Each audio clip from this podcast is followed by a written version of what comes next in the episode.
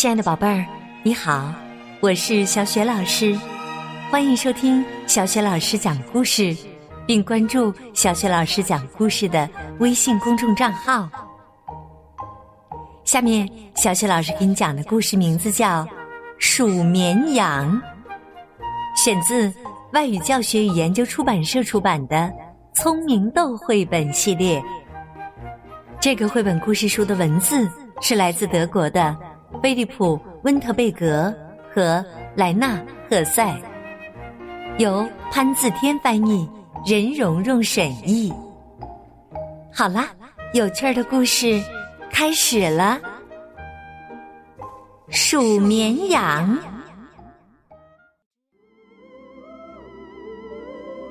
从前呐，有一只。十分普通的绵羊，它有一个可爱的名字，叫做睡羊羊。睡羊羊和他的伙伴们悠闲的生活在银河附近。说睡羊羊普通，可它又跟伙伴们有些不同。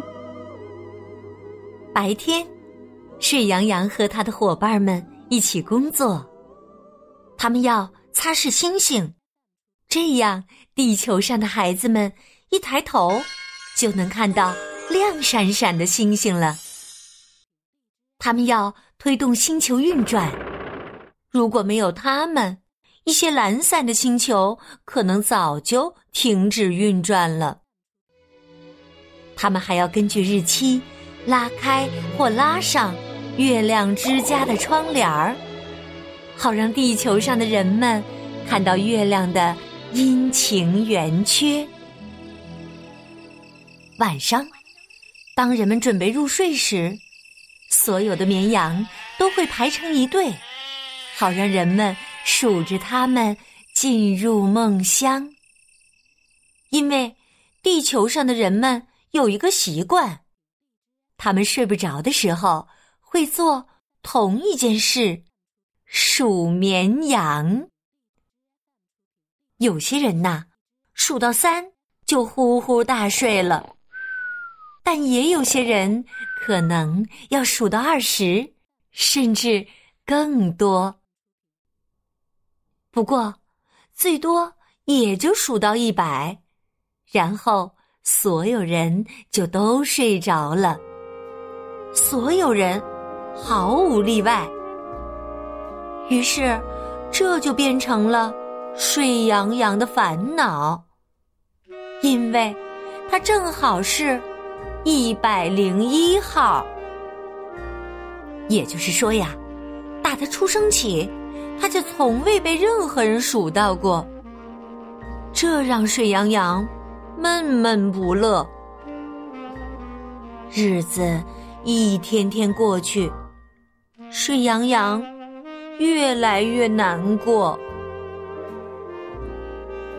一天晚上，睡羊羊决定不再加入伙伴们的队伍。快来排队呀！伙伴们呼唤他。嗨，我们发现了一个睡不着的小男孩。睡羊羊叹息道：“哎呀！”他还这么小，肯定数不到一百零一。一，小男孩真的开始数了。二，三，四，五，六，七，八。小男孩继续数着。数到我的时候，他肯定能睡着。九号绵羊开心的预测道：“九。”小男孩迷迷糊糊的数着，他仍然没睡着。数到十，他一定能睡着。十号绵羊兴奋的欢呼道：“呼！”小男孩眼看就要睡着了。十七，小男孩嘴里突然吐出一个奇怪的数字，然后他打了个大大的哈欠。呃，怎么数到十七了呢？赤羊羊突然有了兴趣，其他绵羊也开始窃窃私语。三十五，呃，六十八，呃呃不，一百零一。说完这个数字啊。小男孩终于沉沉的进入了梦乡。一百零一，呃八，九，十七，三十五，六十八，一百零一。这数的是什么数啊？绵羊们一脸茫然。那个孩子还太小，根本不会数数。不对，睡羊羊大声说：“他数到我了。”哎，对，哎，他清晰的说出了一百零一这个数字。九号绵羊拍着胸脯作证。这只绵羊有时喜欢倒立，并宣称自己是六号。胡胡胡胡说！十一号绵羊抗议道：“如果他真的会会数数，那请问中间那那些数字哪儿去了？”就在大家争论不休的时候，一只小绵羊走上前来。它太小了，还没有属于自己的号码。我长大了，能分到。靠前的号码吗？小绵羊怯怯的问道。我原本应该是一百零二号，但那样的话就没人会数到我了。哎，孩子，一号绵羊叹息道：“像我这样，每次都被数到。”也不见得是件好事啊！我可累了。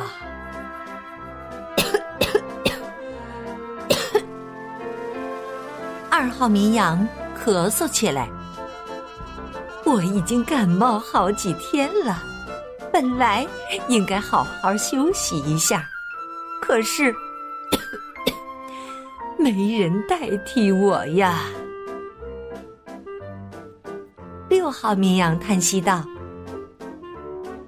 哎，我多希望自己是九号啊！”啊啊，真的吗？九号绵羊欣喜的问道。就这样，绵羊们炸了锅似的激烈讨论起来。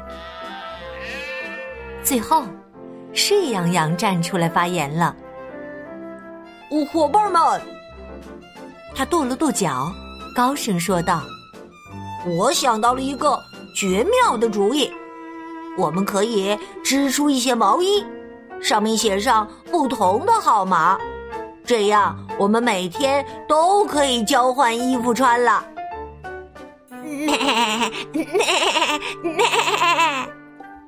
绵羊们齐声叫好。第二天。绵羊们破例没有去擦拭星星，也没有去推动星球运转，因为那天的月相正好是新月，所以他们也不用去月亮之家调整窗帘儿。绵羊们有其他重要的事情要做，他们先洗澡，然后吹干。再剪毛、造型、量身，然后再编织毛衣，再试衣服，最后再拍照。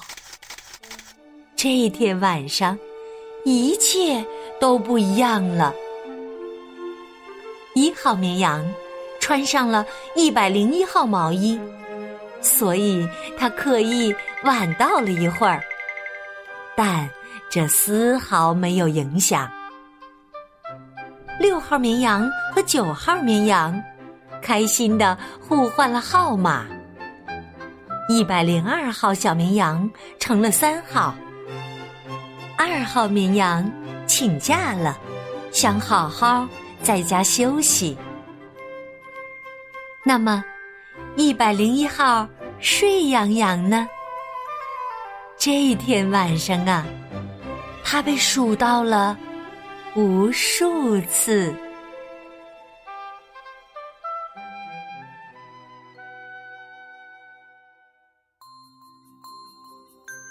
宝贝儿，那你知道为什么睡羊羊被数到了无数次吗？